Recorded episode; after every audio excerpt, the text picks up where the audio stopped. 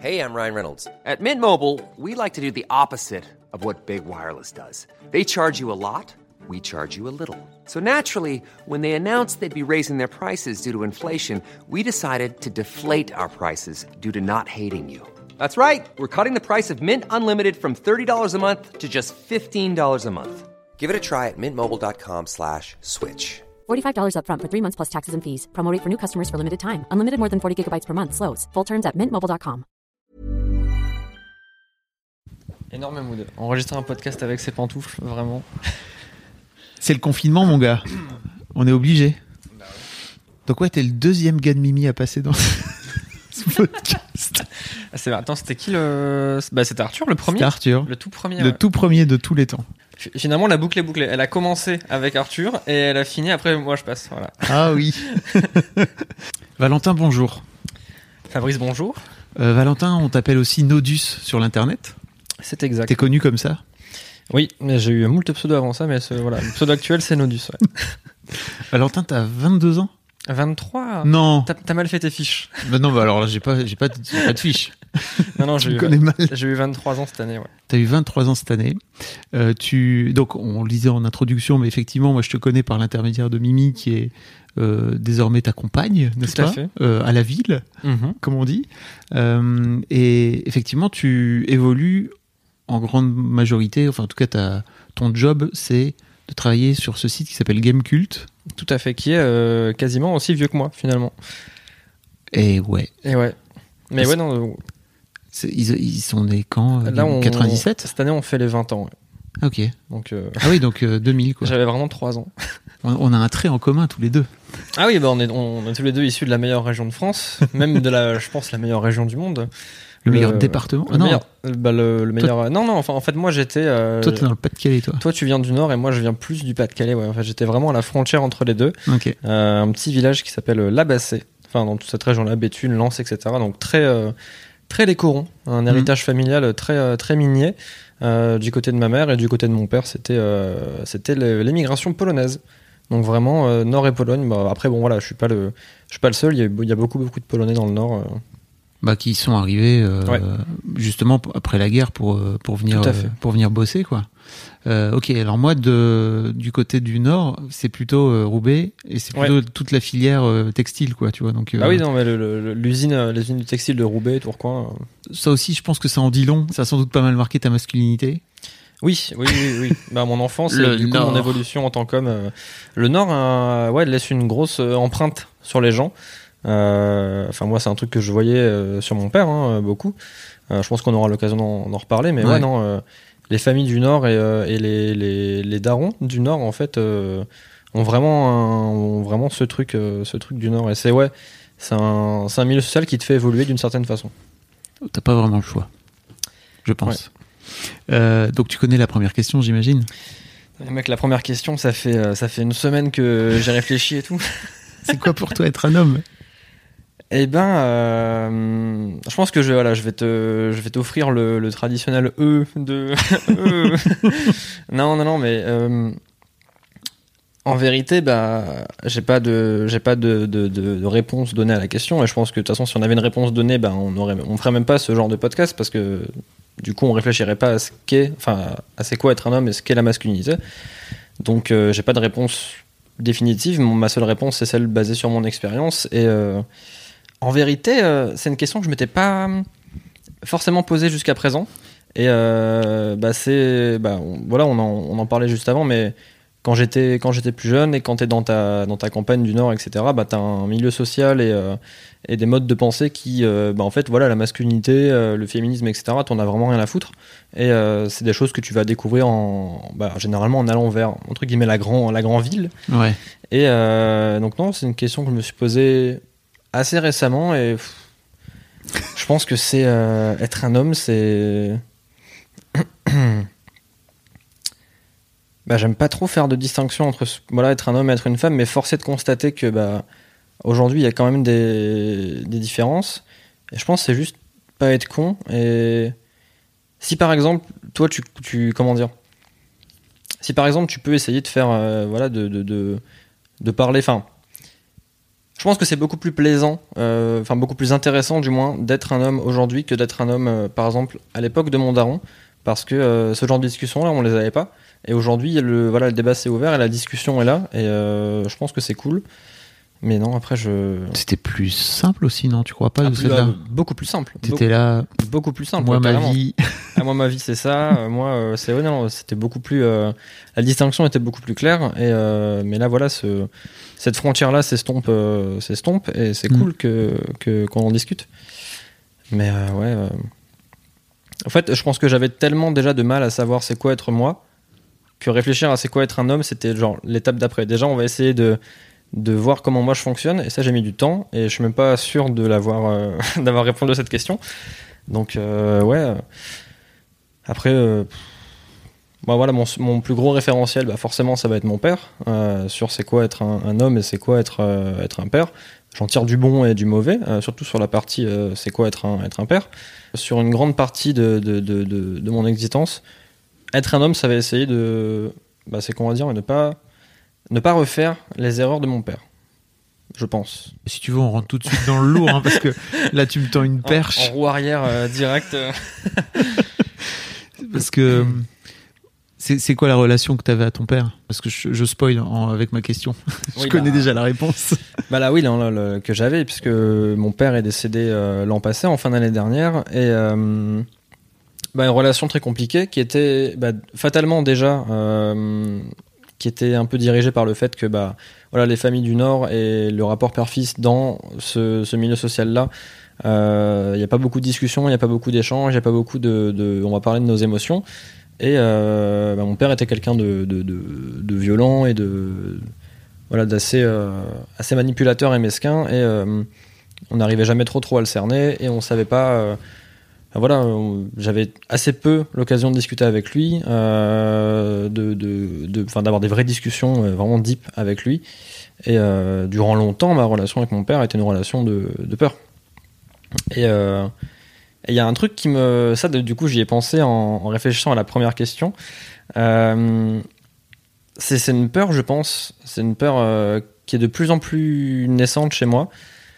C'est, euh, tu sais, enfin, je sais pas si tu connais ce, j'imagine que oui, ce cet adage qui dit euh, genre bah ouais tel père tel fils, c'est généralement les comportements qu'on observe chez un parent euh, ou chez un père par exemple, on va les retrouver, on peut les retrouver, il y a une possibilité qu'on les retrouve plus tard chez l'enfant.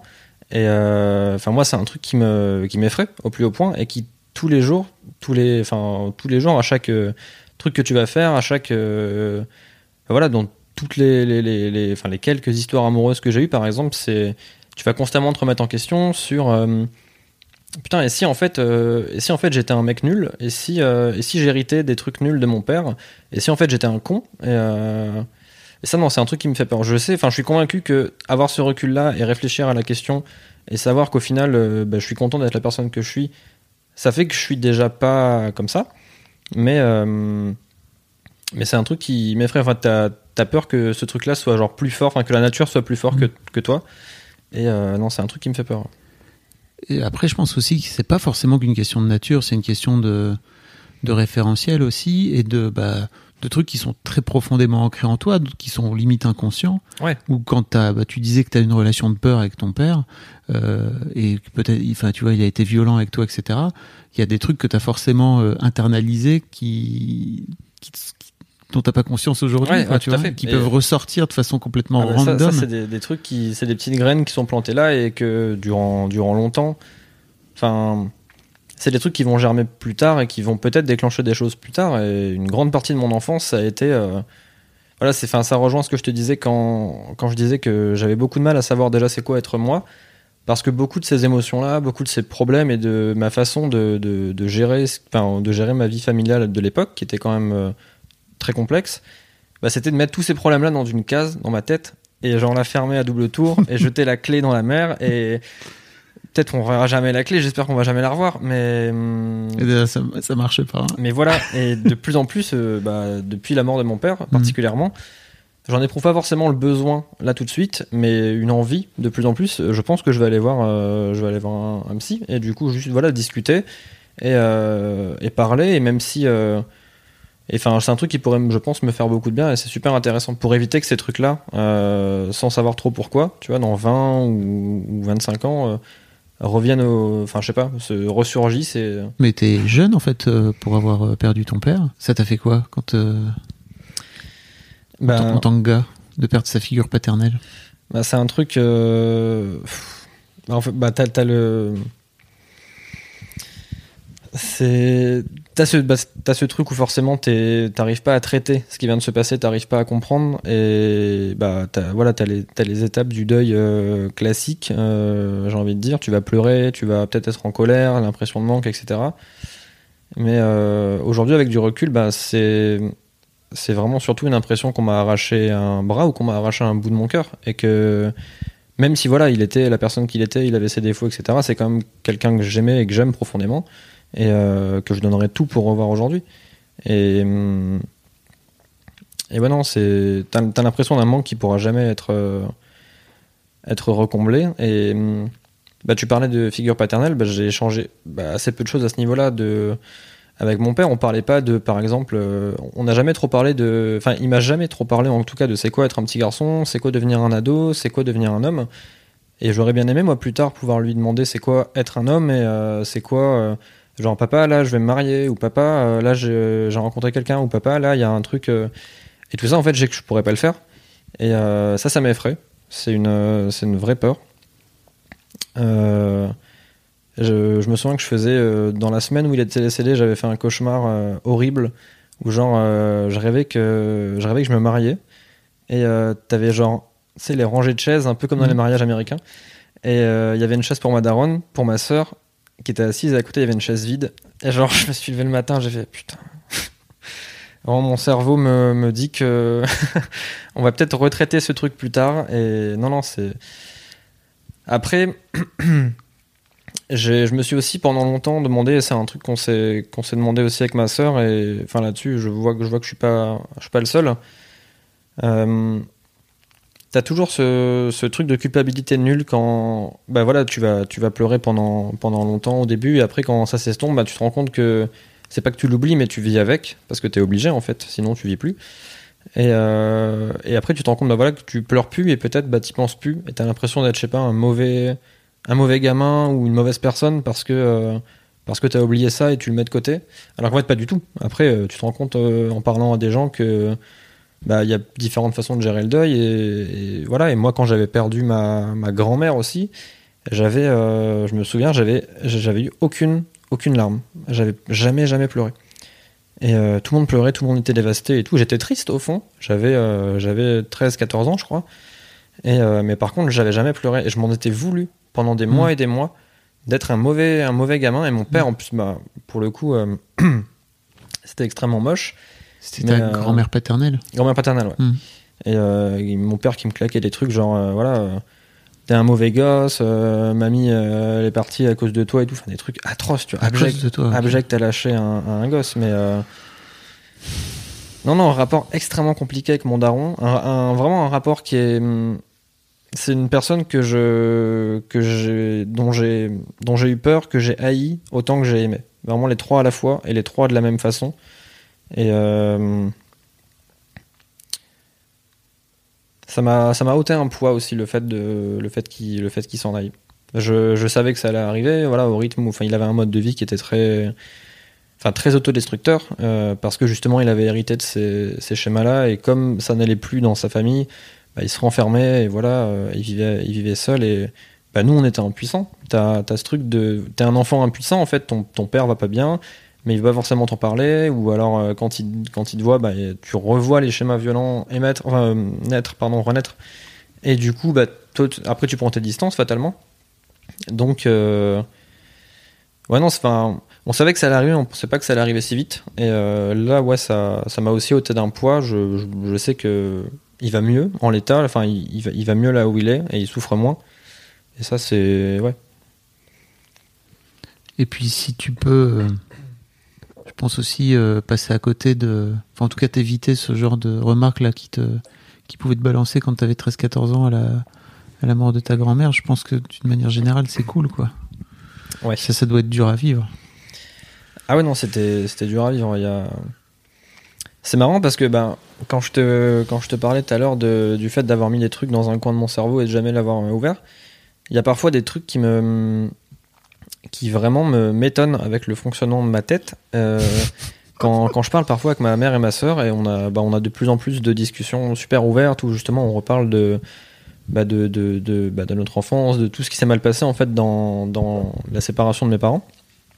Et euh, parfois elle me raconte des trucs et elle me dit mais Valentin mais tu te souviens pas de, de, ça? Tu te souviens pas de ce moment-là? Tu te souviens pas que qu'il avait fait ça ou que t'avais fait ça etc. Et moi mon cerveau il a complètement effacé. Genre vraiment corbeille, vider la corbeille, il a tout fait. Et un- je, pense que c'est peut-être un, soit un mécanisme de défense ou je sais pas. Mais C'est sûr. hein, ouais, j'ai oublié les choses. Enfin, j'ai mis les choses de côté au point de les oublier. Et, euh, Mm. et ça m'effraie ça parce que ouais, enfin c'est c'était ma façon à moi de, de gérer le truc. C'était c'était dur. C'était enfin. Ouais.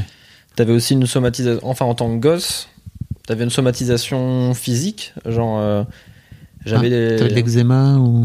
pas de l'eczéma, mais euh, à l'époque, attends, ils s'appelait comment? La tricotylomanie. Oh Ouais, le, le fait de se, tu sais, de s'arracher les cheveux, les cils les et tout. euh, et tout. et euh, j'étais, euh, j'étais turbulent à l'école, mais genre turbulent 3000. euh, j'étais, euh, j'étais hyperactif. j'étais, euh, je me renfermais beaucoup sur moi-même, énormément.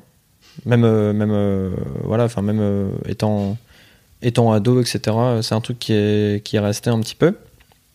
Mais ouais, c'était beaucoup, beaucoup euh, gérer mes problèmes avec moi, comme aussi j'ai été séparé de ma mère et ma soeur euh, il y a deux années en fait. Donc ma mère et ma soeur sont parties euh, en 2011. Et moi, il y a deux années que j'ai fait seul avec mon père dans la maison familiale. Et donc, bah, je pouvais plus trop trop parler avec elle parce que voilà, il y avait des trucs où, enfin, c'était extrêmement compliqué. Euh, et euh, donc mes problèmes en fait et mes problèmes émotionnels, je devais les gérer seul. Et je les gérais, ben, je les gérais en, généralement en jouant en jeux vidéo ou en restant seul, en écoutant de la musique. Euh, pas vraiment en réfléchissant à mes problèmes, mais juste en les mettant de côté. C'est bien. Le cerveau, il est bien foutu, tu sais. Il, il sert vraiment à nous protéger, hein, tu vois. Donc, Ouais, euh, mais j'espère que, tu vois, j'espère que dans, dans, dans 10, 15, 20 ans, il va pas toquer à ma porte et dire, ah, au fait, bah maintenant, euh, on, va, on, va, on va gérer ça, quoi. Ouais. Bah ouais, oui. Tant que t'as pas de soucis avec, en fait. Mais si Non. effectivement, si tu, si ça finit par sortir, je pense que c'est cool de finir par les voir. Après, je pense pas, au fond de moi, je pense pas ça, enfin, je pense pas, là, actuellement, avoir de soucis avec ça et je pense au contraire que j'ai plutôt, enfin, je me suis plutôt bien relevé du, de tout ça, à la Mhm. fois la mort de mon père, mais aussi toute la, la, la séparation et ce qui est, ce qui est arrivé euh, dans les années qui ont précédé. J'en tire, euh, j'en tire beaucoup de mauvais, des très mauvais souvenirs et des, et des choses euh, que jamais j'ai envie de revivre, mais aussi, ouais, du, comme j'ai dit, du recul, de l'évolution et des choses à ne pas faire et, et, euh, et des choses qui m'ont fait grandir. Je me permets une petite pause dans ce podcast, parce qu'après tout c'est le mien, pour vous demander, si ce n'est pas encore fait, de vous abonner au podcast directement depuis votre appli de podcast préféré, ou sur Spotify ou sur Deezer. Vous pouvez aussi vous abonner à ma newsletter, je vous envoie régulièrement mes kiffs personnels du moment, des recos séries, des recos ciné, des recos livres, mais aussi, et bien sûr, mes dernières productions. C'est le meilleur moyen de ne rater aucun épisode. Je vous mets tous les liens dans les notes de cet épisode justement. Allez, merci beaucoup et retour à l'interview. On va reparler juste après des trucs, enfin des, des, des mauvais souvenirs qui t'ont fait, qui t'ont, Mhm. à quel point ils t'ont construit toi en tant que mec. Mais avant ça, en fait, euh, je voudrais, je voudrais citer un commentaire euh, qui a été fait sous mon, alors sous l'épisode d'Histoire de Daron. Mhm. Donc c'est mon autre podcast pour les gens qui écoutent pas euh, mon autre podcast qui s'appelle Histoire de Daron. Où épisode 7, en fait, je m'étais dit tiens, je voudrais interviewer un grand-père autour de moi et j'en avais pas forcément et je me suis rendu compte après comme un con que bien sûr mon père était un grand-père puisque j'ai moi-même je suis moi-même papa. Je me suis dit, ah, c'est marrant parce que non seulement il est grand-père, mais en plus ça va être l'occasion d'avoir cette discussion ch- chelou que t'as jamais avec tes parents de c'était quoi pour toi être mon père ou être ma mère, quoi, tu vois. Et puis c'est cool qu'il soit pris au jeu en fait, parce que ça, c'est Ah Oui. c'est cool d'avoir ce recul là et, de, et qu'il soit dit, bah ok, maintenant il est temps et on va en parler. et- sans filtre, quoi. Bah, tellement sans filtre que je me, je me souviens qu'il avait, il avait pleuré. Dans Il des- a dans pleuré lourd en fait parce que bah, mon grand-père est mort euh, juste avant que je naisse, donc lui il était tout jeune, enfin tu vois, il avait, Mhm, 20 20 il avait, tro- il avait 29 ans. Ok. Euh, et, Et en fait, euh, je, bon, dans la famille, on a souvent entendu parler, tu vois, de la mort de mon grand-père juste avant ma naissance, etc. Mais tu vois, pour moi, c'était un sujet euh, récurrent, mais pas triste, quoi, tu vois. Et aujourd'hui, mon père a 75 ans, euh, et on commence à parler de cet épisode, et en fait, il se met à s'écrouler en larmes. Vraiment. Ou moi-même, je suis étonné en fait de à quel point il part vite. En fait, il a Ouais. pas, il a pas eu d'émotion intermédiaire. Il part juste en larmes directes. Donc je suis ok, je suis un peu étonné. Euh, et après, bah à la fin, on en reparle et en fait, il se remet à pleurer. Et alors. euh, Hors, hors, hors, euh, hors micro, après il a, il a pleuré pendant deux heures, c'était le jour de Noël, enfin ça, ça l'a, Eh ben, ça lui a débloqué des trucs. Je pense qu'il avait jamais vraiment peut-être pleuré ou, ou il avait, je sais pas, ou la mort de son père est d'autant plus dure qu'il vieillit, tu vois, aujourd'hui, euh, de se dire qu'il n'a pas pu, euh, bah, je sais pas, des trucs bêtes du style, euh, bah, montrer ses enfants Ouais, à son ouais. père. Enfin, tu vois, c'est que des trucs, je pense, tu te coupes. Et quand, euh, et quand tu finis par y réfléchir, euh, ça te revient en pleine gueule, quoi. Et, euh, et en fait, sous, sous la vidéo YouTube de, de ce podcast, il y a quelqu'un qui a écrit, et je pense peut-être ça va te parler, parce que moi vraiment ça m'a parlé. ah là là, ces pères du Nord versés dans l'abnégation dure et silencieuse, qui s'oublient, qui s'interdisent tellement de vivre des choses belles qu'ils en meurent juste avant. J'ai entendu beaucoup trop d'histoires de ce genre pour croire à un hasard régional. Sans rentrer dans les détails, je compatis avec la douleur de ton père. Trois, heures, trois ans après, ou 40 ans après, j'ai l'impression que d'avoir grandi dans le Nord te rend beaucoup trop désarmé face au drame de la vie. Merci à lui et à vous deux pour ce joli témoignage plein d'amour, simple et pur. Il y a un vrai truc, les pères du Nord. Ah, mais je pense qu'il y a. Je pense, oui, je pense, vraiment qu'il y, a un- truc. Bah, tu disais justement, tu avais vu ton, ton, ton père pleurer durant, durant cet épisode. Moi, par exemple, j'ai jamais vu. Enfin, j'avais vu une seule fois mon, mon père pleurer. C'est un truc qui cachait tout le temps. Et. euh, et euh, ouais, c'est ce truc typique de, de, de, de cacher ses émotions. Et. euh, et après, j'ai peut-être eu de la, de la chance parce qu'il n'a pas non plus. euh, voilà, il communiquait pas trop, il, il s'ouvrait pas trop. Mais il n'y a jamais eu ce truc de soit un homme, ne pleure pas, soit viril, etc. Ça, par contre, juste, il s'en, foutait, il, il m'embêtait pas avec ça. Mais Il était comment Il était violent comment avec toi? Euh, beaucoup de violence psychologique et parfois de la violence euh, physique avec euh, moi, ma mère. euh, ouais. Mais énormément de. Enfin, je pense que je, je vais pas peut-être tout raconter parce que sinon le podcast va durer 8h20. Mais en fait, ouais, beaucoup de.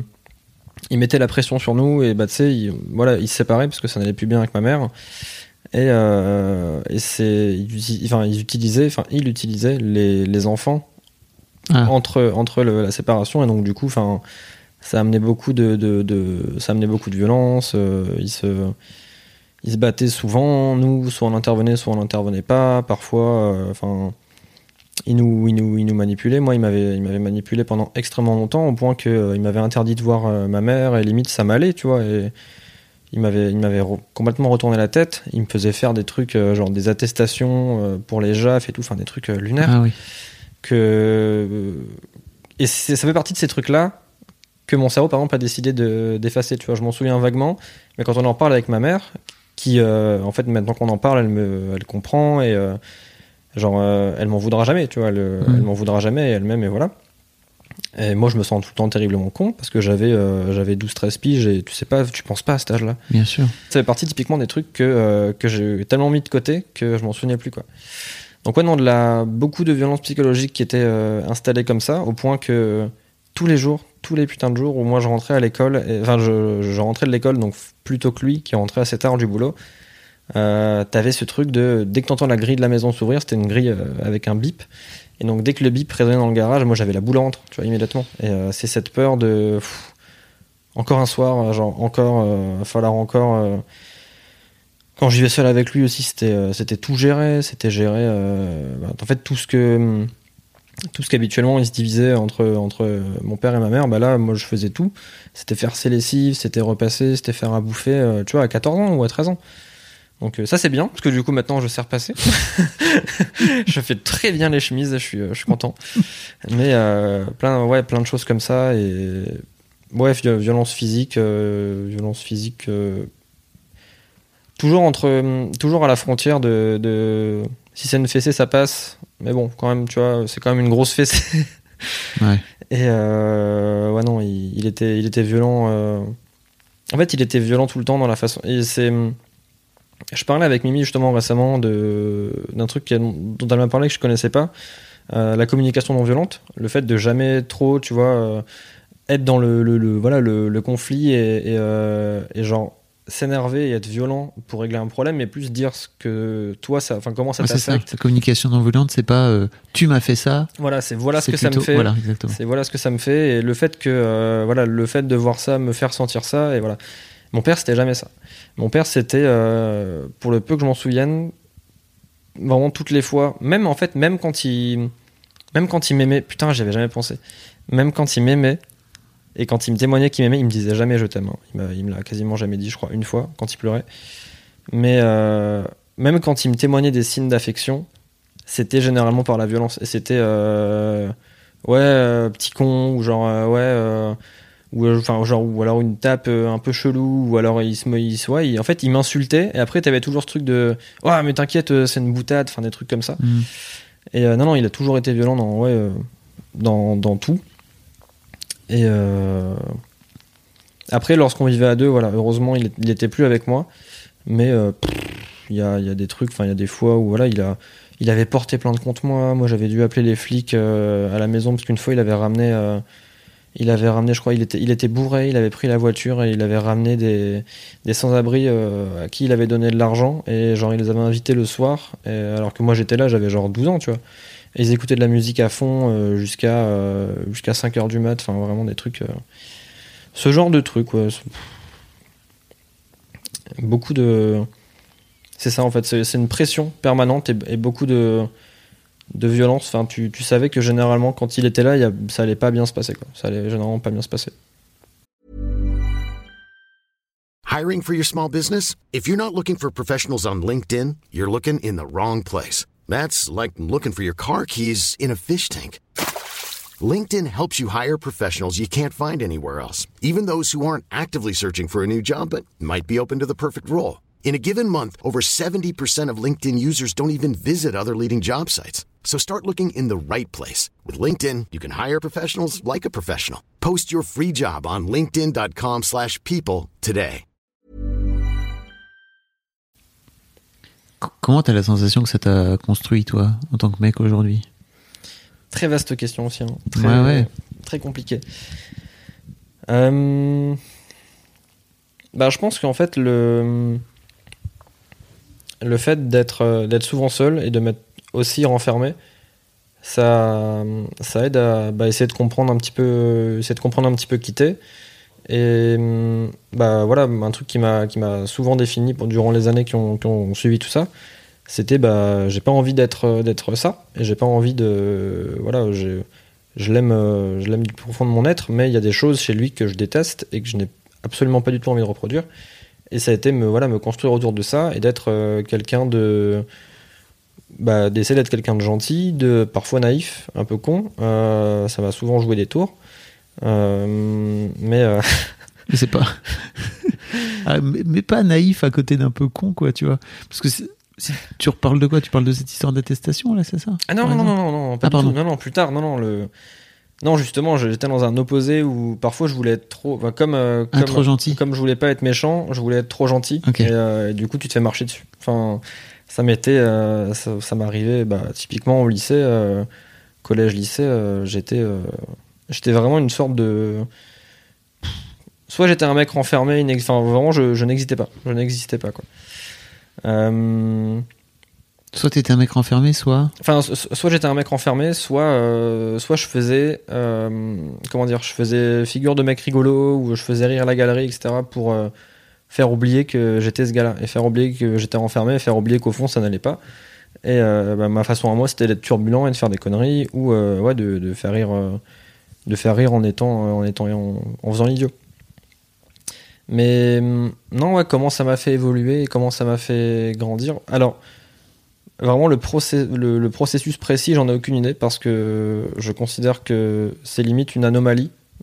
Quand je pense à mon, à mon, à mon passé, à la façon dont, en plus, on parlait de ce milieu du Nord, etc., euh, tu peux assez facilement euh, vriller, tu vois. Il suffit que bah, tu, sois, tu sois seul, il suffit que tu sois seul tout le temps avec tes problèmes et que tu deviennes un homme pour que euh, voilà, tu puisses tomber dans des travers comme, euh, comme euh, la clope, l'alcool, etc. et te détruire à terme si tu, ne, si tu ne parles pas et des trucs comme ça.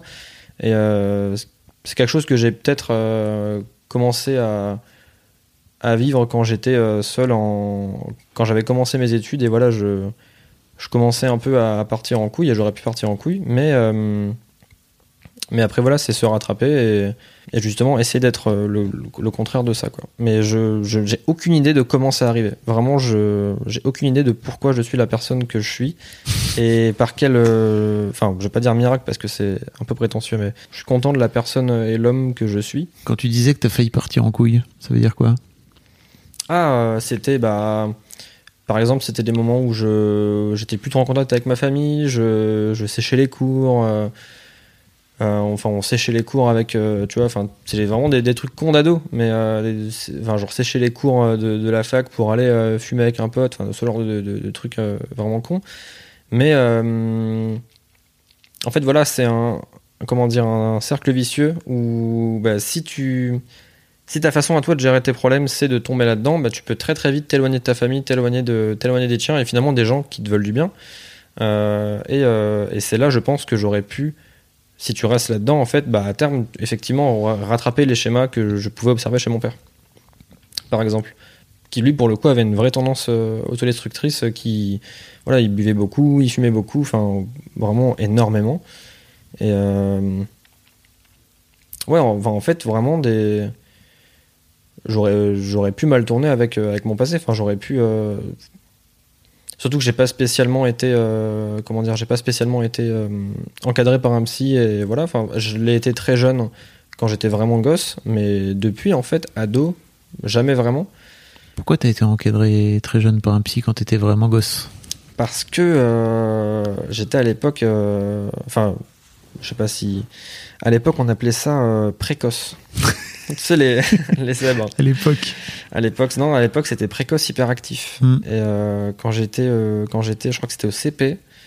Euh, 6 ans J'avais, ouais, 5-6 ans 5-6 ans. J'avais sauté une classe. Après, j'avais sauté le CE2. Donc ça faisait deux classes. T'as sauté deux classes Et, et en plus, comme j'étais en fin d'année, en fin scolaire, en juin, Ah oui. ça faisait que j'avais toujours entre deux et plutôt trois ans d'écart avec le, reste des, élèves. Et j'avais été suivi donc par un psy à ce moment-là bah, pour euh, faire euh, les, voilà, les trucs, les tests de QI, machin. euh, et ça, c'était donc dans un contexte purement scolaire. Et après, j'avais été reçu par ce même psy pour mes problèmes familiaux. Et quand ça n'allait pas entre mon père et ma mère, bah, on est retourné voir ce psy et mes parents se barraient. Et moi, je restais avec ce psy pendant euh, 3, 4, 5 heures l'après-midi. Ah ouais. En fait, comme il me connaissait, euh, il me connaissait sur le bout des doigts parce que euh, c'est avec lui que j'ai- eu énormément de rendez-vous quand justement il a fallu canaliser mon hyperactivité, il a fallu euh, m'expliquer c'est quoi être entre guillemets, tu vois, un enfant précoce. Et c'était lui qui m'avait, qui avec qui je parlais de tout ça. Et donc en fait, c'était la solution, la solution la plus logique d'aller voir cette personne qui me connaît bien et qui connaît ma situation familiale en plus pour aller lui parler de ça. Et ouais, non, c'est le. Donc je l'ai vu à, je l'ai vu, enfin dans deux, deux situations très différentes. Ok. Et t'as arrêté de... Et à l'adolescence, quand c'était plus compliqué Eh euh, ben, je- j'adorerais le revoir ce gars. J'adorerais vraiment. Ah non, je parlais forcément. Ah, pardon. Je parlais plutôt de à l'adolescence en fait, quand tu disais, tu vois, justement que c'était plus compliqué pour toi. Ouais. Ah non, c'était à ce moment-là que tu l'as revu, pardon. Non, non, non, moi, non, la dernière fois que je l'avais revu, c'était. euh, je pense que ça devait être aux alentours de 10 ans, un peu, un peu avant 10 ans. Donc euh, un peu avant l'adolescence. Ouais. Et ouais, et plus tard, tu l'as pas, tu l'as, tu l'as plus Et revu. plus alors. tard, j'ai pas revu de psy. Ok. Et euh, je, je pense que c'est un truc que, voilà, comme j'avais dit que je, je referais. Mais... Et lui, j'adorerais le retrouver. J'adorerais. euh, Mais après, voilà, voilà, malheureusement, il exerce plus. Ah, Donc, euh, tu l'as retrouvé? Bah, il exerce plus, ouais. Euh, donc, je, pourrais, je pourrais jamais avoir un. Si je veux aller revoir un psy, c'est jamais lui que je pourrais aller revoir. Ouais. Alors que ce serait, je pense, fascinant.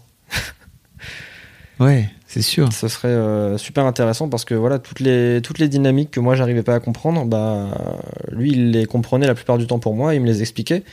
Les dynamiques à, enfin, à la fois qui se passaient dans ma tête et qui se passaient dans ma famille et du coup dans ma tête par rapport à ma famille. Enfin tout ça, il, fait, il, il m'aidait à mettre des. Il m'aidait à mettre des étiquettes sur les trucs que j'arrivais pas à expliquer.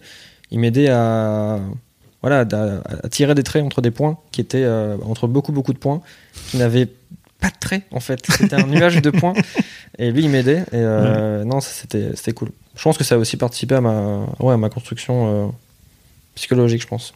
Ok. Euh, Est-ce qu'on parle des jeux vidéo un petit peu? Eh ben écoute, Parce que, en fait, j'ai j'ai un peu la sensation aussi que, dis-moi si je me trompe, hein, mais les jeux vidéo t'ont aidé aussi, toi, à traverser ces moments difficiles. Ah, carrément, c'était un échappatoire. euh, Le grand cliché, tu Ah, sais. ouais, c'est, vraiment le grand cliché, mais ça a été, euh, ça a été ça, je pense. Enfin, ça me servait à m'évader. Et quand je rentrais de l'école et quand j'en pouvais plus de voir ma mère et mon père euh, s'engueuler, quand j'en pouvais plus de voir la violence, etc., je m'enfermais dans le bureau ou dans ma piole euh, quand j'avais un PC, parce que j'ai eu un, PC très tard dans ma, dans ma chambre. Donc souvent j'étais dans le bureau et donc j'assistais quand même aux disputes. Enfin, c'était un peu chiant. Mais du coup, je m'évadais et ça m'a beaucoup aidé, ouais. euh, bah, à ne plus penser en fait, à ne plus penser à ça et même à ne plus penser à, à rien, juste à, à jouer ou même parfois avoir des potes parce qu'on les potes du lycée du coup ou du collège on, bah, on jouait avec euh, ensemble. Donc ouais non ça m'a ça m'a aidé. T'as commencé plus tôt que ça, non? À jouer aux jeux vidéo? Ouais. Je crois que j'avais commencé euh, ça par contre pour le coup c'est vraiment pas bien. Vraiment j'avais commencé à genre 7 ans, 6-7 ans mais euh, sur CS, pas sur Mario ou quoi, sur Counter Strike. Sur Counter-Strike, qui est, un, qui est un jeu de tir euh, donc, qui oppose deux équipes et donc qui est quand même un jeu assez violent à mettre dans les mains d'un enfant de, de, de 7 ans. Mais euh, bon, après ça va, j'en ai pas de, de, séquelles et. et euh, Bah, il suffirait, on sait pas, parce qu'on t'a jamais mis une gun entre les mains, hein. peut-être que tu... c'est vrai, c'est vrai. non, mais non, ça ça m'a beaucoup aidé et ça m'a beaucoup aidé à me construire, même moi, en fait, ben, quand. Sans forcément parler des problèmes de famille, je me souviens que euh, donc ce psy, euh, au début, donc quand il m'avait euh, diagnostiqué hyperactif précoce, il m'avait dit bah, il vous faut un truc pour canaliser l'énergie de Valentin, pour, parce que sinon ça va être tout le temps tout le temps l'enfer et tout, il va être tout le temps actif, ça va être chiant. Donc vous pouvez, enfin il peut, voilà, il peut se mettre au sport. j'ai fait beaucoup de sport, je me, j'ai fait beaucoup de sport de combat, ça m'aidait à extérioriser plein de trucs. Et il m'a dit aussi, euh, bah en fait, euh, le jeu vidéo, ça peut être pas mal, c'est de jouer à Tetris.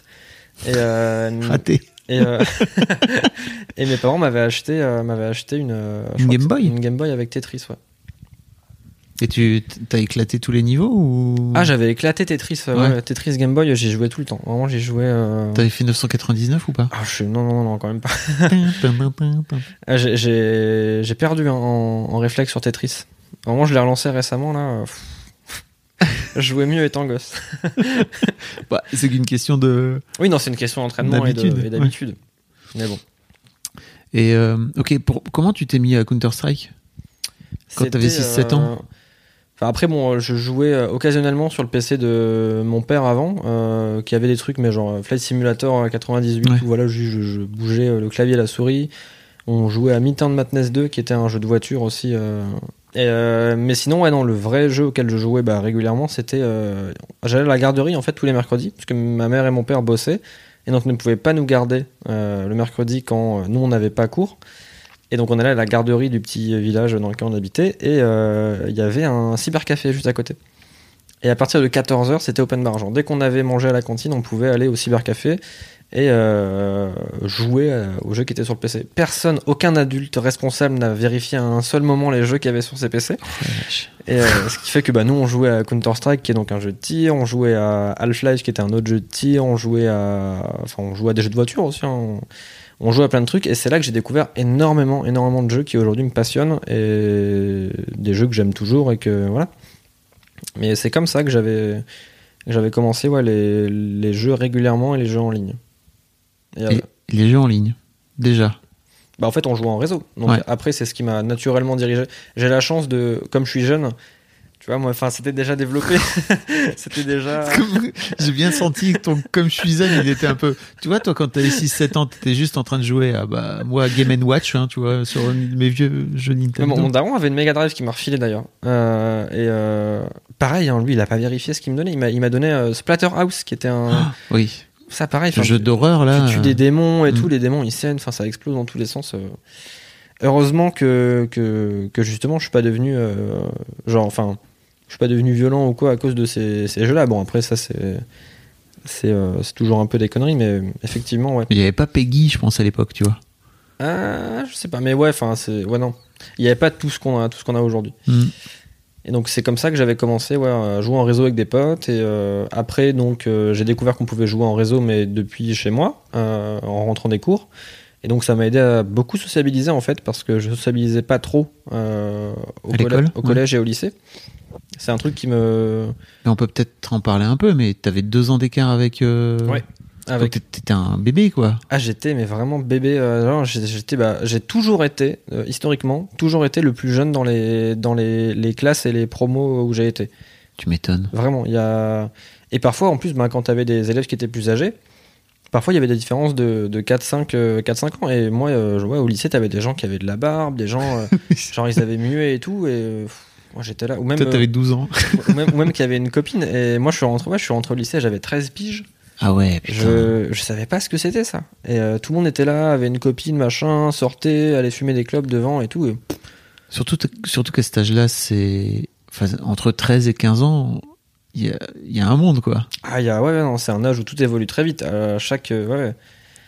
Non, il y y a vraiment un monde. Mais après, j'ai jamais eu, tu vois, j'ai jamais eu euh, de problème, jamais été mis à l'écart. J'étais renfermé, mais pas, pas parce qu'on me mettait à l'écart, mais c'est juste parce que moi, j'étais renfermé et très introverti. Mais sinon, euh, dès qu'il fallait euh, sociabiliser, euh, que ce soit voilà en cours ou pour faire du sport ou machin, etc. Jamais eu de problème. Les gens m'ont jamais vanné pour mon âge ou m'ont jamais, jamais. T'es un peu la mascotte ou? Non, enfin pas.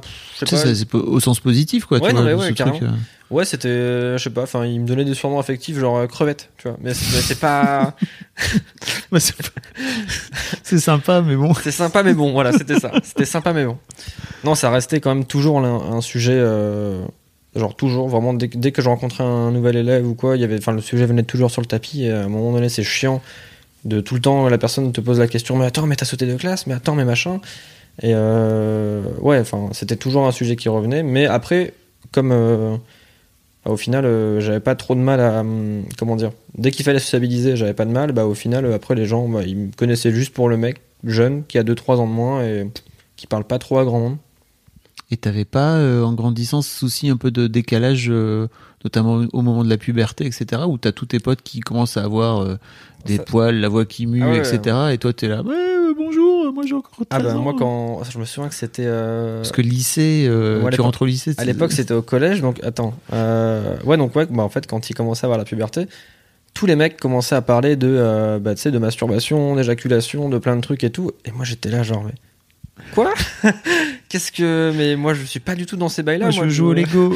moi, je joue aux jeux vidéo et voilà. Et euh, non, mais ouais, t'as. hum, Au début, en fait, euh, quand, enfin, quand t'as cet âge-là, ça nourrit forcément. Enfin, ça a nourri chez moi des complexes. Euh, je pense d'entendre tout le monde parler de trucs euh, que moi j'aurais. j'aurais- Enfin, tu vois, plus tard, que je connais pas, machin. Là, t'avais une impression d'être mis à l'écart. Et, et je, ouais, je pense que par contre, là-dessus, il me semble bien qu'il y a eu des épisodes, genre dans les vestiaires ou quoi, où parfois ça vannait, euh, ça vannait là-dessus. ouais. Ça venait, ça venait quoi? Ah bah euh, t'avais genre littéralement tout le monde avait euh, avait des poils sous les Ah bras, oui, tu vois, bah tout oui. le monde avait des poils euh, des poils de torse, tout le monde avait de la barbe, enfin Ouais. peut-être pas de la barbe mais genre enfin les gens avaient euh, Avec des poils, quoi. ils avaient 14 15 ans quand moi j'en avais 12 13 et euh, Mais c'est un truc aujourd'hui, je pense qu'ils font un peu plus gaffe, les profs, avant de faire sauter des classes. Tu sais, c'est aussi Ouais. euh, l'aspect émotionnel. Est-ce que ça suit, ah bah, quoi, tu carrément, vois? carrément. Je je crois que c'était euh, c'était ma mère qui m'avait dit que la question s'était posée de m'en faire sauter une troisième ou non et ils ont et ils ont refusé parce que ça aurait fait beaucoup trop en fait. Ouais. Et t'as trop d'écart qui se. Déjà que là, ils avaient hésité et ils se demandaient en fait, euh, ils se demandaient mes, mes parents si. En fait, dans ces schémas-là, quand t'as un enfant euh, hyperactif, précoce, euh, voilà. euh, généralement, le psy va conseiller plusieurs choses. Il peut te conseiller de le mettre dans un établissement spécialisé pour qu'il soit justement avec des gosses comme lui et que ça se passe bien. Mais mes parents n'ont pas voulu le faire parce qu'ils jugeaient que genre ça me mettait à l'écart des autres enfants et j'aurais pas pu vivre ce que d'autres enfants ont vécu. Donc ça, avec du recul, en vrai, j'en suis plutôt content et j'ai pas trop de problème. Et et euh, je crois que le psy avait conseillé aussi des médicaments, mais que j'avais jamais pris euh, les trucs à l'époque, euh, la, la Ritaline et tout, mais Mm. ça, jamais. Et tu vivais comment, toi, le, enfin, tes complexes, tu les vivais comment, justement, en, en étant en décalage comme ça d'un, surtout les attributs masculins que normalement un homme doit avoir, tu vois? Ah bah c'est beaucoup d'interrogations. hein. C'est c'est beaucoup d'interrogations. Après voilà, j'avais encore une fois la chance de d'avoir grandi à peu près en même temps qu'Internet. Euh, même Internet était déjà plus grand que moi, beaucoup plus grand que moi. Donc euh, quand tu te posais une question, bah soit t'en parles à l'une des rares personnes dans à l'époque dans ma classe ou avec qui je m'entendais bien. Mais au final, non, même pas. Enfin, J'ai peut-être souvenir d'un un mec avec qui on avait pu parler de ça, mais sinon il y avait toujours des tabous et toujours des. Enfin, on parlait pas trop de nos tubs et on parlait pas trop de, de ça. Mais dès que j'avais des interrogations, du coup, bah, j'allais voir sur internet. Ou. Euh, ou T'allais voir où sur Internet? Je sais pas, je tapais les trucs, je sais plus du tout, mais franchement, je. Bah, tu sais, en fait, je crois que je tapais les, les questions, les questions connes de genre. euh, Enfin. est-ce que c'est normal que machin Ou est-ce que c'est normal que ceci? Et vraiment, les, les- les trucs que personne ne tape jamais. Et, euh, Je pense qu'il y a plein de gens qui le tapent. et du coup, bah, j'arrivais sur des forums où parfois, les... même typiquement, bah, je crois qu'il y avait même des topics, euh, même des topics sur le forum de JVC. Parfois, tu tombes sur des mecs qui se posent des questions euh, qui peuvent te sembler débiles, mais euh, bah, en fait, qui parfois peuvent résonner, peuvent résonner en toi. Jeuxvideo.com, donc JVC. Oui, pardon, ouais, Mm. jeuxvideo.com. ouais. Donc, il y a un forum aussi qui ne traite pas que de jeux vidéo, mais Mm. de genre plein de trucs. Et non, ouais, j'ai bah, j'ai toujours eu ce décalage. En fait, voilà, ouais, psychologiquement, il n'y avait pas forcément de, de, de, de problème et les gens le recevaient plutôt bien. Mais ouais, non, c'est vrai que c'est physiquement, tout le monde a toujours été en avance, soit au niveau de la taille, soit au niveau de plein de trucs, même au niveau du, du sport en fait. Par exemple, quand tu dois faire. euh, quand tu arrives au lycée et que tu Parce dois- que t'as les barèmes. euh, T'as t'as les mêmes barèmes que tout. Enfin, quand tu dois faire du foot dans une équipe de gars qui ont 3 ans de plus que toi, qui font généralement euh, soit du sport ou de la muscu ou je sais pas quoi. Et moi, je suis une brindille euh, de 3 ans de moins, euh, juste qui met son sweat et ses baskets là. Euh, je me faisais éclater. Je me faisais vraiment éclater au, au sport. Mais. euh, mm. et par contre, c'est tous ces, toutes ces questions-là, je pouvais jamais en parler avec mon père. Tu vois, par exemple, bah, c'est con parce que ça aurait été un interlocuteur privilégié. Si j'ai un, si j'ai une question à poser sur, sur mon corps, sur mon évolution psychologique et ma puberté, par exemple, bah, j'aurais adoré pouvoir lui en parler, mais jamais. Jamais, jamais, jamais. C'est, T'as souvenir d'avoir tenté ou ou c'était Ouais. Enfin, j'avais tenté, euh, j'avais tenté une fois et il me semble qu'il avait, euh, il me semble qu'il avait rigolé. En fait, bah, alors, j'avais tenté une fois et il y avait aussi ce truc euh, où, on avait, on avait peur, à la fois moi et ma sœur, juste ne serait-ce que lui, lui dire qu'on avait un copain ou une copine. Euh, donc fatalement, en fait, euh, bah, on n'avait pas trop trop envie de lui parler de ces trucs-là. Et la seule fois où j'avais essayé, je crois qu'il s'était, euh, il s'était plus ou moins moqué. et après, il était passé à autre chose. Mais non, non, on n'a on a jamais trop eu ces, ces discussions-là. À quel moment t'as eu l'impression que ça s'équilibre un peu plus et que tu. Enfin, ça va aujourd'hui, t'as plus de complexe? Non, non, non, non, non, bah non, heureusement. Non, mais ça pourrait, je sais pas. ah, ça, ça pourrait. Mais non, je pense que. Bah, en fait, tout s'est équilibré à partir du moment où. C'est bête à dire, mais quand tu sors du lycée, collège et lycée, c'est quand même des cadres qui sont très encadrés et les enfants ont généralement tous le même âge. Et dès que tu arrives en études supérieures, bah, tu as des gens de plein d'âges différents, donc ça c'est cool. Et il n'y avait plus trop cette, euh, cette séparation-là et tout était un peu plus flou. Donc j'étais pas forcément le. Enfin, j'étais le plus jeune, mais j'étais pas forcément euh, le gars qui a sauté de classe, j'étais juste un mec jeune en fait. Et, euh, et ça c'était bien. Et ça m'a permis aussi de plus parler, de plus parler avec des gens et de plus m'ouvrir euh, que, que j'avais pu le faire au lycée. Et c'est peut-être à ce moment-là que ça s'est un petit peu équilibré et que ça s'est un peu estompé. Ouais. Ok. Revenons aux jeux vidéo. Mhm.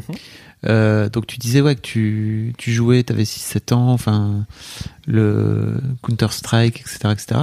T'as, si je me trompe pas, t'avais quand même un sacré putain de niveau, non? Euh, bah en fait bah c'est comme euh, c'est comme Tetris hein. c'est avec l'entraînement euh. non non bah je suis content de ouais je jouais pas mal je jouais pas mal donc du coup je suis content de je suis content de mon niveau ouais. et euh... ouais, ouais ouais ouais en vrai ouais Ok. non mais en fait, je, je cherchais à savoir un petit peu parce qu'aujourd'hui tu travailles dans le dans, Ouais, dans le fait, milieu ouais. du jeu vidéo. Qu'est-ce qui t'a amené en fait à, à venir à venir te dire ok en fait ça pourrait être un métier pour moi, ça pourrait être cool? Ah. Euh, hmm. C'était, au- je crois que c'était au début du lycée, bah, quand j'avais commencé à me, Non, peut-être en première. En première, quand, quand mon cerveau s'est mis en mode Ok, là maintenant, faut peut-être que tu réfléchisses à quoi faire après, euh, parce que ça va arriver. Et tu Euh. avais 14 ans. Et j'avais, euh, je crois que j'avais, ouais, j'avais 14 ans. et bah, je commençais à me, bah, en fait, c'est typiquement le- les moments où on commençait à avoir des rendez-vous avec les conseillères d'orientation. euh, les profs commençaient à être de plus en plus insistants sur, bah, qu'est-ce que vous voulez faire, machin, etc. Et moi, bah, juste, je savais pas. Il y avait, euh, bah, en plus, voilà, euh, je sais pas si c'est encore vraiment le cas aujourd'hui, mais il y avait euh, cette sainte trinité des, du lycée général où, genre, tout le monde voulait partir en S et limite les autres filières étaient méprisées. Enfin, vraiment. Et moi, mes parents voulaient me faire aller en S. Et moi, les maths, j'en avais vraiment rien à battre. Et j'étais j'étais tout à fait nul en plus, ça m'intéressait pas. Donc en fait, assez, assez, assez naïvement, je me suis dit, bah, j'aime bien le jeu vidéo. Donc j'aimerais bien faire du jeu vidéo. Et je voulais à la base, non pas. Là, donc, actuellement, je suis journaliste jeu vidéo, donc j'écris dessus. Mais je voulais pas, euh, à l'époque, euh, être journaliste. Je voulais, je voulais juste créer des jeux vidéo. Et euh, donc j'avais, hum, je m'étais renseigné sur les sur les, filières possibles et après on avait trouvé une école et donc après le lycée, j'ai fait deux ans dans une école de game design pour apprendre à faire des jeux de plateau et des jeux vidéo. Et donc c'est comme ça après que je me suis rendu compte que ok il y a des filières, ok c'est possible d'en faire un métier. Euh, et euh, après j'ai bifurqué. euh, Pourquoi t'as bifurqué? Parce que je suis parti de l'école pour justement les problèmes. Alors, pour plein de raisons. Mhm. Les problèmes familiaux qui arrivaient à peu près dans ce moment-là. Et c'était euh, la deuxième année de mon cursus euh, dans cette école-là. En fait, c'était le moment où mes parents sont séparés, séparés. Et où ils ont vraiment. Enfin, ma mère a changé vraiment de maison. Donc, euh, je devais retourner vivre. Enfin, je devais vivre qu'avec mon père. Et c'était compliqué. Et euh, après, il a fallu revivre avec ma mère et on n'avait pas forcément les sous euh, pour euh, financer une école qui, quand même, coûtait, je crois, 10 000 balles l'année. Euh, donc, j'avais fait un prêt. Donc, là, attends, là, du coup, j'avais. j'avais 17 ou 18 ans et Mhm. j'ai fait un, ouais, j'avais fait un prêt étudiant pour financer bah, ma deuxième année. Et après, j'ai arrêté. Parce que, par contre, enfin, après. Ça m'intéressait ça m'intéressait moins ce qui se passait à l'école. Les intervenants étaient peut-être pas forcément euh, pas forcément tous euh, tous cool et j'avais parfois l'impression de perdre mon temps. Et comme j'écrivais à côté euh, sur mon temps libre je gérais un gérais un site euh, qui parlait de jeux vidéo. Et ben je me suis dit bah vas-y bah je vais arrêter. Je vais prendre un petit appart un petit appart à Lille et essayer de faire du taf alimentaire. J'ai bossé en restauration à Starbucks et à Begelstein. C'était pas des folles expériences non plus mais ça m'a permis, au moins ça a eu le mérite de me laisser du temps libre à côté, du temps euh, bah, matériel et aussi du temps mental pour penser à ce que je voulais écrire et écrire à côté. Et euh, par un concours de circonstances que j'arrive toujours pas à expliquer, euh, bah, j'ai réussi à en faire un métier. Euh, alors, moi qui connais un peu l'histoire, je crois être capable d'expliquer que non mais d'ac- d'accord, mais c'est pas qu'un concours de circonstances. bah, t'as toujours ce truc de... C'est quand même un... Enfin, il y a quand même beaucoup de personnes qui veulent faire ça. Il y a quand même beaucoup de... Tu me disais que tu étais en train de t'occuper d'un site de jeux vidéo. Oui. C'était quoi? Euh, à l'époque, donc quand j'étais en dans cette école-là, c'était Naufrag. C'était un site euh, qui parle justement des jeux de tir. Parce que bah, comme j'avais nourri cette passion euh, assez vite, bah ça me, ouais, du coup, le, le- parler de jeux de tir, c'était jeux de tir et jeux d'action, c'était cool. Bon, moi, je pense que quand tu, enfin, tu vois, t'arrives et que tu te dis, bah, tiens, je, je vais utiliser mon temps libre à m'occuper d'un site, tu, tu crées de l'expérience, non? Ouais, mais tout comme, enfin, tu vois, tout comme il y a des gens qui sur leur temps libre vont faire du piano ou vont, euh, tu vois, faire enfin d'autres trucs, et c'est pas pour autant qu'ils vont finir pianiste. Ouais. Et donc c'est aussi beaucoup beaucoup de chance. Et Ok. Après, j'y- j'y cro- j'y crois pas trop à la chance, mais Après, ouais, non, il y a un peu de chance si tu veux, mais je pense que c'est pas beaucoup de chance. c'est beaucoup de, un peu de chance. c'est- pour moi c'est un, un- C'est beaucoup de travail. C'est un subtil mélange des deux. C'est beaucoup de travail. Euh, T'as parfois l'impression, souvent l'impression, de faire du travail pour rien. Et c'est un truc qui euh, nourrissait beaucoup de peur chez ma mère, particulièrement. Et chez mon père. Alors, mon, père, c'était pas vraiment des peurs. Mon père, quand il a vu que, genre, par exemple, j'étais parti de l'école et que. euh, et que. En fait, historiquement, j'ai jamais rien trop foutu au collège et au lycée parce que je savais que je pouvais arriver les mains dans les poches en tongs et me contenter du strict minimum et juste ne rien faire et voilà. Donc j'oubliais en fait les cours et je faisais d'autres trucs à côté, donc jouer aux jeux vidéo et écrire. Et euh, mon père, tout de suite, c'était ah, mais regarde ce que t'as fait de Valentin. Valentin, c'est un raté. euh, il avait, euh, il avait un avenir et tout, et, euh, et maintenant, c'est vraiment, il bosse, il bosse en restauration, machin. Enfin, il était vraiment pas vraiment pas trop d'encouragement, même si je- C'est vrai que si tu regardes de l'extérieur, tu vois, tu peux te dire, bah, c'est bizarre, tu vois. Mm. et même ma mère en fait avait des avait avait, avait ces peurs là. Elle avait Mm. d'autres façons de les témoigner, Oui, c'est ça. de façon plus cordiale, plus cordiale. Mais euh, je sais qu'elle était euh, terriblement euh, effrayée justement à l'idée que à l'idée que j'arrive pas à faire ce que je veuille de ma vie. Et quand elle voyait tu vois du coup son, son fils qui rentrait tous les soirs et qui juste jouait aux jeux vidéo pour elle c'était juste bah il jouait aux jeux vidéo. C'était du loisir, quoi. voilà. Et, et donc du coup elle savait pas trop où j'allais elle savait pas trop ce que je faisais. Même moi en vérité je savais pas trop trop ce que je faisais. J'étais convaincu que ça allait marcher mais au final ça aurait très bien pu ne pas marcher et, euh, et du coup j'écrivais euh, par exemple quand je bossais euh, l'après-midi en restauration bah, j'écrivais le matin j'écrivais le soir tout au bout de la enfin jusqu'au bout de la nuit et- T'écrivais des news pour ce site, c'est ça? Ouais, des news, des tests, des... on faisait des reportages, des interviews, des. Tout ça bénévole? C'était ouais, c'était Bénévole. bénévole. ouais. En fait, on se finançait l'argent qu'on qu'on arrivait à générer avec le site, principalement via la publicité et euh, un peu l'affiliation. Et ben, on le réinvestissait dans faire des salons, donc faire des salons de jeux vidéo et, euh, euh, payer les serveurs, payer les trucs comme ça. On se prenait vraiment, je crois, très très peu d'argent. Je crois. que- Non, non, vraiment, on, a dû se prendre deux ou trois fois des thunes, mais sinon, personne pouvait en vivre, quoi. Qu'est-ce que ça fait de grandir en tant que petit mec dans une communauté de. Alors, je crois connaître que la communauté des, des gamers FPS, c'est pas forcément la, la communauté de gamers la plus tendre, hein, si Non, tu veux. du- mais même, euh, même euh, pas forcément la moins toxique, enfin, c'est pas forcément la, la plus accueillante, tu vois. c'est- Donc, les anciens euh, gérants du site, euh, donc Ned Sabes et Dr. Loser, étaient partis en 2014-2015, je crois, et du coup, nous, on avait repris les, les rênes du site. Mais c'est. Non, effectivement, c'est pas une communauté. euh, Enfin, même la communauté du jeu vidéo en général, moi, elle me. Chaque jour, vraiment chaque jour, quand je. Ne serait-ce qu'en en scrollant sur Twitter ou en voyant les commentaires des des gens sous des vidéos YouTube ou juste enfin, des, des polémiques à la con, dès qu'il y a un.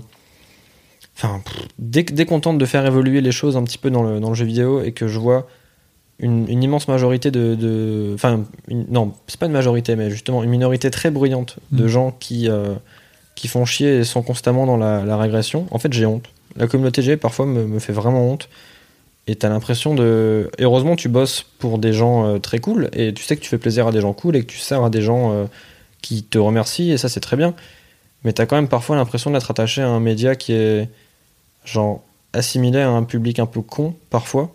Et Bah, c'est en plus les médias traditionnels en font un peu Ouais. leur chou gras à chaque fois. C'est-à-dire Ah bah, que dès qu'il y a une histoire, euh, ils sont là, Ah, le jeu vidéo, ah bah t'avais toujours ben, pour rajouter un coup de diabolisation, quoi. à l'époque euh, quand, quand les jeux euh, les jeux vidéo commençaient à se développer et que les jeux violents aussi commençaient à se développer, t'as bah, même encore aujourd'hui. Ouais, la télé. voilà les- ce, ce truc que les jeux vidéo rend violent. euh, les enfants si si, si votre enfant joue à, à Doom ou à Call of Duty le soir, bah il va il va devenir violent, etc. Enfin ouais non ça c'est un truc qui était très très ancré dans le rapport entre les médias et le enfin les Bah, médias tradis et le jeu Ouais, c'est ça. Et puis, la- quoi qu'il arrive, le jeu vidéo reste un, un concurrent euh, de Ah ouais. temps de cerveau euh, pour, euh, contre la télé, quoi. Donc, forcément, il faut, Mm. il faut le flinguer tant que c'est possible, quoi. Enfin, je sais pas si c'est conscient comme ça dans les, dans les rédactions de, de télévision, etc. Mais j'ai toujours eu cette sensation qu'il y avait un peu une sorte de, de concurrence chelou, alors que. Bah, je sais pas, c'est peut-être très honnêtement, c'est c'est peut-être la peur de voir leur euh, de voir leur public partir euh, ailleurs. Du coup, bah, bah, c'est la peur de l'inconnu. hein. Tu pour moi, tu as le même truc. Euh, t'as ce même rapport euh, entre par exemple la télé et les youtubeurs. Dès qu'un youtubeur va arriver à la télé, t'as cette cette peur, on dirait, des médias tradis et ça va directement parler d'argent et parler de Mm. Enfin, parce qu'ils ont conscience, entre guillemets, que, euh, que YouTube, entre gros guillemets, leur vole de l'audimat. Et du coup, bah, c'est une peur d'être euh, obsolète. Et c'est une peur d'être euh, mis de côté. Et voilà. Et avec le jeu vidéo, c'était peut-être ça, en fait. C'est ouais, la peur de ne. Ce que tu ne connais pas, généralement, te fait peur. Et c'était ça, à mon avis. Aujourd'hui, donc t'as 23 ans. Tu dis que la communauté de, enfin, de, la communauté de ton média euh, préféré, le jeu vidéo, te fait honte. Enfin, te fait un peu honte. Euh, comment ça s'est passé euh, pour toi en tant que petit gars qui a commencé à jouer à Counter Strike dès 6-7 ans, de d'évoluer justement dans cette dans ce truc-là? Est-ce que tu as la sensation d'être passé par plusieurs étapes en tant que mec? Parce que le jeu vidéo te renvoie une image du mec qui est encore plus exacerbé, je trouve, que la Ah ouais, pop ouais, culture, le, le- les- le cinéma par exemple, quoi. Après, c'est un truc qui tend à changer en ce moment, euh, depuis quelques années. Heureusement, il y a de plus en plus de, de représentations de persos, euh, de persos féminins, de persos non genrés et tout. Donc ça, c'est grave cool. Et même au-delà de ça, en fait, c'est c'est plus juste un, un média où tu vas avoir des jeux de caisse, des jeux de sport ou des jeux de tir. C'est un média où tu vas avoir des jeux qui parlent de qui parlent de cancer, qui parlent de dépression, qui parlent de joie, qui parlent de de Ouais, psychologie, de, plein de trucs. rapport père-fils euh, dans de rapport père-fils. dernier God of War, par exemple. Oui, bah carrément, carrément. Et du coup, les jeux parlent de plein, plein, plein de choses. Donc ça, c'est bien. Euh, Mais après- c'était pas le cas quand t'étais gamin, quoi. Ah non, non, du tout. non. Et après, enfin, moi, comme j'ai, hum, comment dire, comme j'ai évolué, tu vois, euh, et qu'Internet était déjà présent, que tu avais déjà tout ce truc des, des- des forums JVC et tout, j'ai un peu, euh, j'ai un peu euh, évolué là-dedans. Et ouais, non, t'as- bah, il y a quand même, c'est une, c'est une, un milieu et une scène encore plus dans les jeux de tir qui est très, très, très, très, très masculine. Euh, j'ai, je crois, jamais croisé de, de, de meuf en ligne en jouant à un, jeu de tir. Une fois peut-être ou deux. Quand t'étais quand t'étais môme Même, même encore aujourd'hui. hein. Même encore aujourd'hui peu. Enfin, là, par exemple, on a un savoir Discord avec, euh, avec des potes et il y, a une, y, a une, il y a une meuf dessus, mais euh, j'en croise vraiment très très peu. Elles, elles doivent se compter sur la doigt d'une main. Est-ce qu'elle se planque pas? Tu sais, t'avais Ah, si, toujours si. ce truc Ah, où bah, carrément. Euh, si, si, bah, en fait, elle se trouve des pseudos masculins. euh, c'est bah, c'est un truc. Enfin, généralement, euh, dès que dans un jeu en ligne, dès qu'un comment dire, dès qu'un avatar, euh, dès que les gens autour de lui savent qu'il est incarné par une fille, donc soit parce qu'elle parle dans son micro, ou soit parce qu'elle a un pseudo féminin, etc. Directement, bah, elle va être considérée comme un joueur différent, une joueuse différente. Et ça peut être positif euh, comme négatif. hein. Ils peuvent soit l'insulter, genre retourner à la cuisine ou machin. euh, ça, on en croise, mais tous les jours, même encore aujourd'hui. Et c'est pour ce genre de comportement que parfois j'ai honte de, de mon, tu de ma passion. Ça peut être du positif aussi. Enfin, ce qui leur semble positif, ça va être viens, on va te donner des pièces d'or, viens, on va te donner euh, tel truc d'équipement, etc. Mais ça reste du, c'est nul en fait parce que du coup, tu facilites sa progression, tu la traites différemment et tu lui fais comprendre que bah, pour toi, elle, elle a un handicap. Elle n'est pas capable de profiter du jeu et de devenir bonne au jeu parce que c'est une meuf et donc du coup tu vas l'aider. Enfin, non. Euh, donc non, non, c'est un, milieu très masculin et j'ai généralement, quand moi il y avait un truc, euh, un comportement qui me plaisait pas ou ou, que comment dire, ou, enfin, que quelqu'un m'intéressait pas, généralement je m'en éloignais et moi je restais juste avec mes potes en ligne. Euh, après voilà, j'ai eu une petite période aussi un peu concon sur internet où jamais, tu vois, enfin, ja- jamais dans l'insulte, jamais dans euh, typiquement ce genre de truc, mais une période euh, où par exemple tu vas gagner ACS et tu vas t'amuser un peu à, à vanner euh, les gens dans, bien sûr. évidemment, mais rien de toxique, tu vois. Et Ça, c'est pas con con. Enfin, je pense que tu pourrais le faire dans un sport, dans n'importe quel sport, quoi. oui, ouais, non, c'est oui, C'est plus simple de le faire à part l'écran interposé que quand t'es en face. Ouais, l'anonymat joue, joue beaucoup. Mais l'anonymat, enfin, c'est, enfin, le, jeu vidéo, c'est un truc, euh, moi aujourd'hui, qui fait partie intégrante de ma vie et qui m'a permis de rencontrer des gens que jamais j'aurais rencontrés dans la, dans la vie euh, physique. Euh, et des gens qui, en plus, enfin, la la plus belle chose, c'est quand tu arrives à passer au-delà du, comment dire, du rapport écran à écran et que tu arrives à voir les gens en vrai. Mm. Il y a des gens avec qui j'avais passé 5, 6, 7 ans en ligne et que j'ai j'ai rencontré pour la première fois en vrai après. Et c'est fabuleux, on se revoit tous les ans ou tous les deux ans, enfin c'est super cool. Et c'est généralement de ces gens-là que je m'entoure. Et non, enfin tu vois, tu- dès que tu vois des trucs euh, qui, te, qui te semblent toxiques ou qui te semblent déplacés, ou, et t'en vois, t'en vois tous les jours, tout le temps, constamment, bah soit moi je m'en éloigne ou...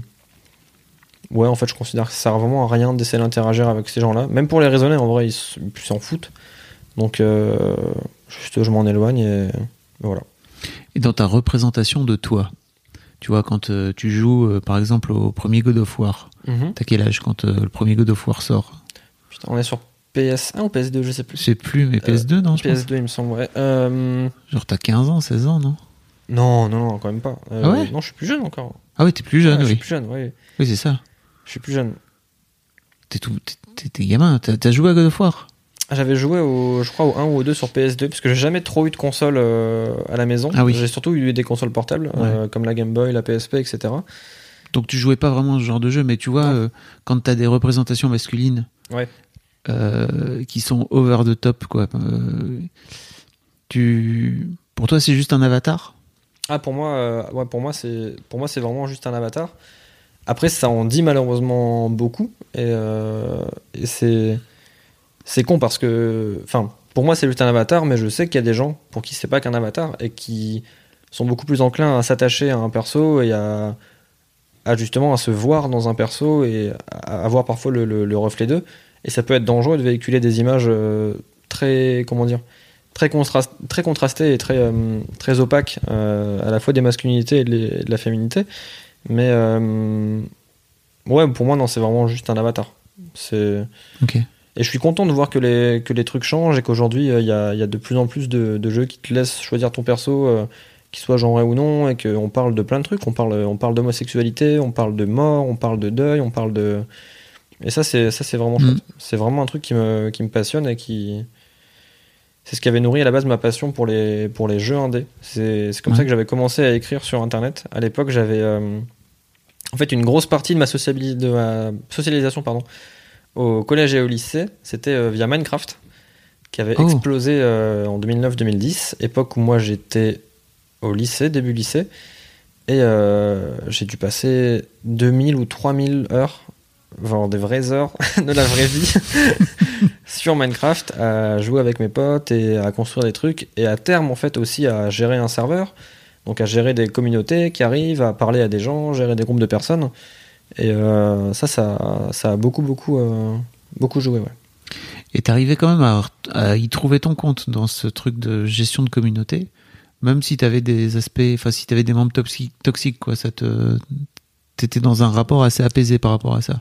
Bah, il faut t'entourer des bonnes personnes, en fait, c'est tout. Dès, dès que, dès que, enfin, par exemple, quand tu vas, quand tu vas développer un groupe d'amis, euh, un groupe d'amis en ligne ou n'importe, enfin, dès que quelqu'un est toxique, bah, juste, tu, tu t'entoures pas de lui. Et t'as toujours des relous, t'as toujours des gens chiants et des, des, des gens qui vont parfois te casser ton, ton ambiance ou la dynamique de ton groupe. Mais voilà, ces gens-là, après, tu les, c'est devenu tellement simple aujourd'hui juste de virer des gens. Euh, après, enfin, je parle euh, encore une fois juste des, par exemple, des serveurs Minecraft. Mm. Juste si on voulait pas jouer avec quelqu'un, ben on le bannit du serveur et voilà quoi.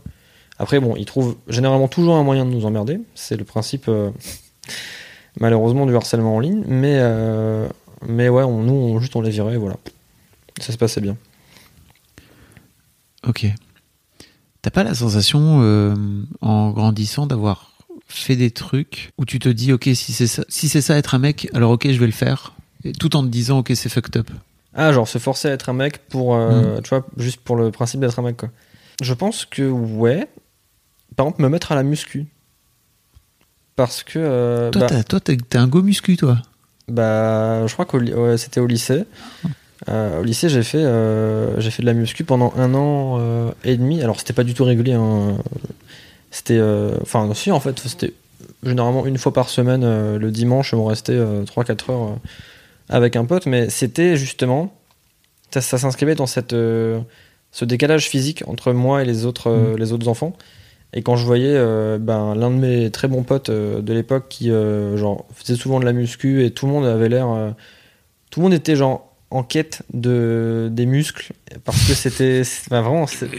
Parce que c'était ça, euh, genre attirer les meufs et c'était ça, être un mec et c'était ça. euh, dès qu'il fallait se mettre genre torse nu ou quoi, bah ok, super. Et. euh,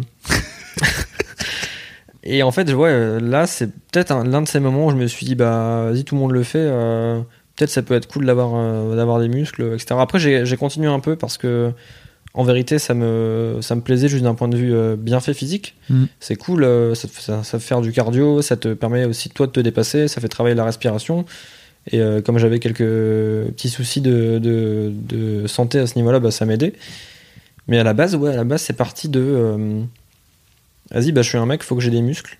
Parce qu'en plus, j'étais quand même constamment une brindille dans ma vie, constamment une crevette. Et, euh, et donc, ouais, il y a même des fois où je me trouvais maigre. Et même, même encore, euh, encore aujourd'hui, hein, mais il y a, il y a des fois où je me trouvais, euh, non pas juste, tu vois, euh, brindille, mais même parfois maigre. Et euh, je pense que ça, ouais, ça, ça partait de là. Tout le monde le faisait, tous les mecs le faisaient. euh, genre, ça avait l'air cool. Après, il y avait aussi, il y avait aussi avoir une copine. Et je, oh putain, ouais. Oh, pareil, bah, pareil au lycée, hein, le- la terre de tous les possibles et de toutes les, toutes les révélations apparemment. Euh, tout le monde avait une copine et euh, je crois que l'une de mes premières euh, vraies copines, avec qui ça a duré, je crois, deux jours. Putain, mais en plus, t'avais deux ans de décalage avec les meufs qui sont. non, ça, ça- ça, par contre c'était chaud. Ça par contre c'était vraiment chaud. Et ben en fait, comment dire? Je voyais tout le monde. En fait, moi j'avais peur de ça. J'avais vraiment vraiment peur d'avoir une copine et je savais pas comment ça marche. Je savais pas comment ça fonctionne une, euh, une, relation, euh, même pas forcément de couple, mais juste comment, comment, enfin, les trucs cons de comment on fait un bisou, tu vois, comment on, comment on se tient la main. J'ai peur de, j'avais peur de tenir la main, j'avais peur de montrer en public et machin, et juste comment ça fonctionne. Et ça, je savais pas du tout et personne m'en parlait. Euh, et donc, ma première copine au, lycée, j'avais terriblement peur de l'embrasser. Et euh, je voyais tous les gamins, tu vois, le, matin qui arrivaient, et donc avant que la cloche sonne, tout le monde se retrouvait euh, soit dans la cour, soit dans les couloirs et tout, et du coup, genre, leur copine arrivait, ils se faisaient des, bisous, ils se roulaient des pelles et tout. Et moi, je flippais de ouf. Je flippais vraiment. J'avais peur de pas savoir le faire, et comme je l'avais jamais fait, je flippais vraiment en ma race. Et euh, je me souviens d'un moment où, du coup, du coup, la fille avec qui j'étais à l'époque, elle arrive, et, et genre, elle veut m'embrasser, et moi j'ai un mouvement de recul, et je fais, vas-y, viens, on va, on, peut aller dans l'escalier euh, là-bas. Et ça n'a rien de creepy, hein. c'est juste, on est allé dans l'escalier, et je lui ai fait un vieux smack euh, qui a duré euh, une demi-seconde, parce que j'avais peur de le faire devant les autres mecs. Et j'avais peur qu'on me juge parce, juge parce que bah, je l'avais jamais fait, et je sais pas comment faire, et, du coup j'avais peur de, j'avais peur de ça. J'ai mis, j'ai mis longtemps quand même à. C'était, c'était hier, ton premier bisou.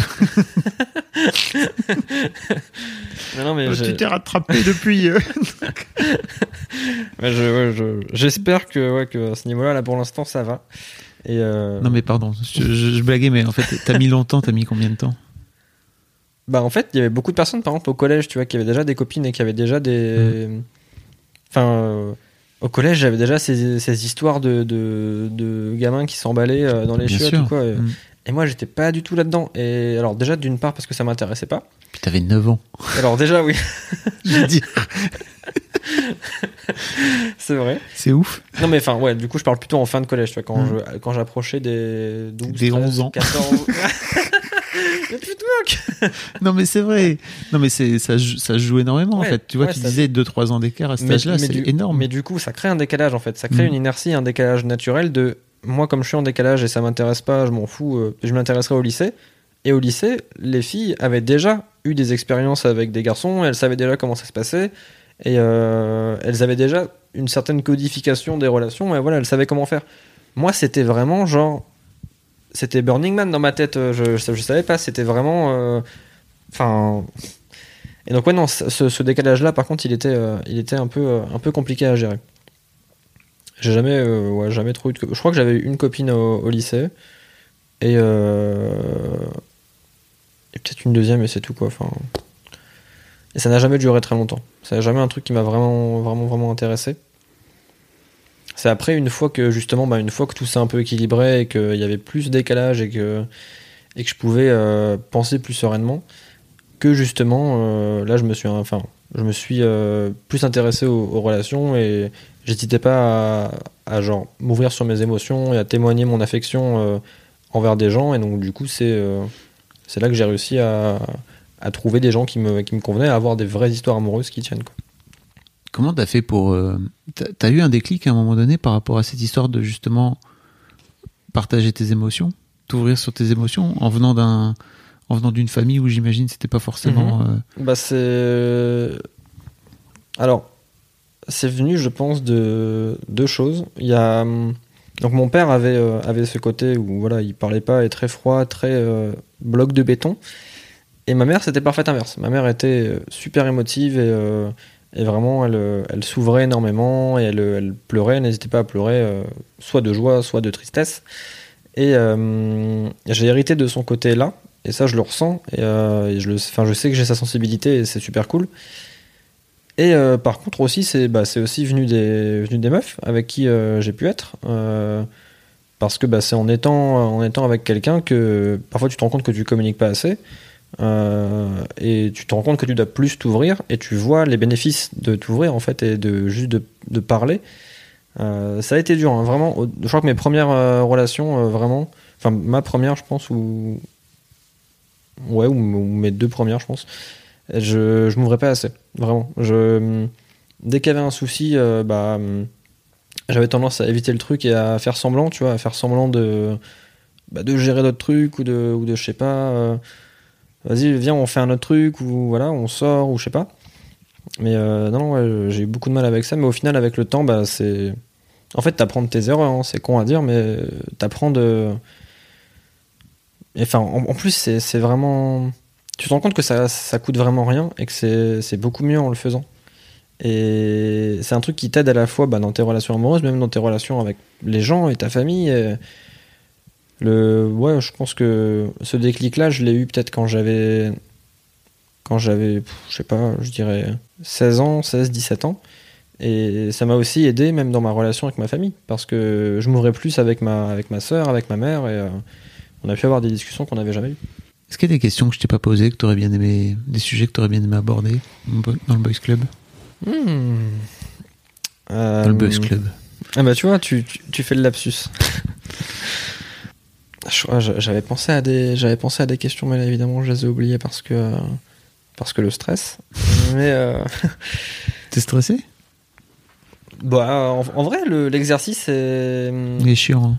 Non non non non au contraire. Au contraire c'est pas chiant mais c'est un enfin ta question ta question de par exemple c'est quoi être un mec c'est une question que que jamais je vais me poser naturellement. Je vais pas me, je vais pas me poser le mardi soir en faisant mes pattes et me dire putain c'est quoi être un mec?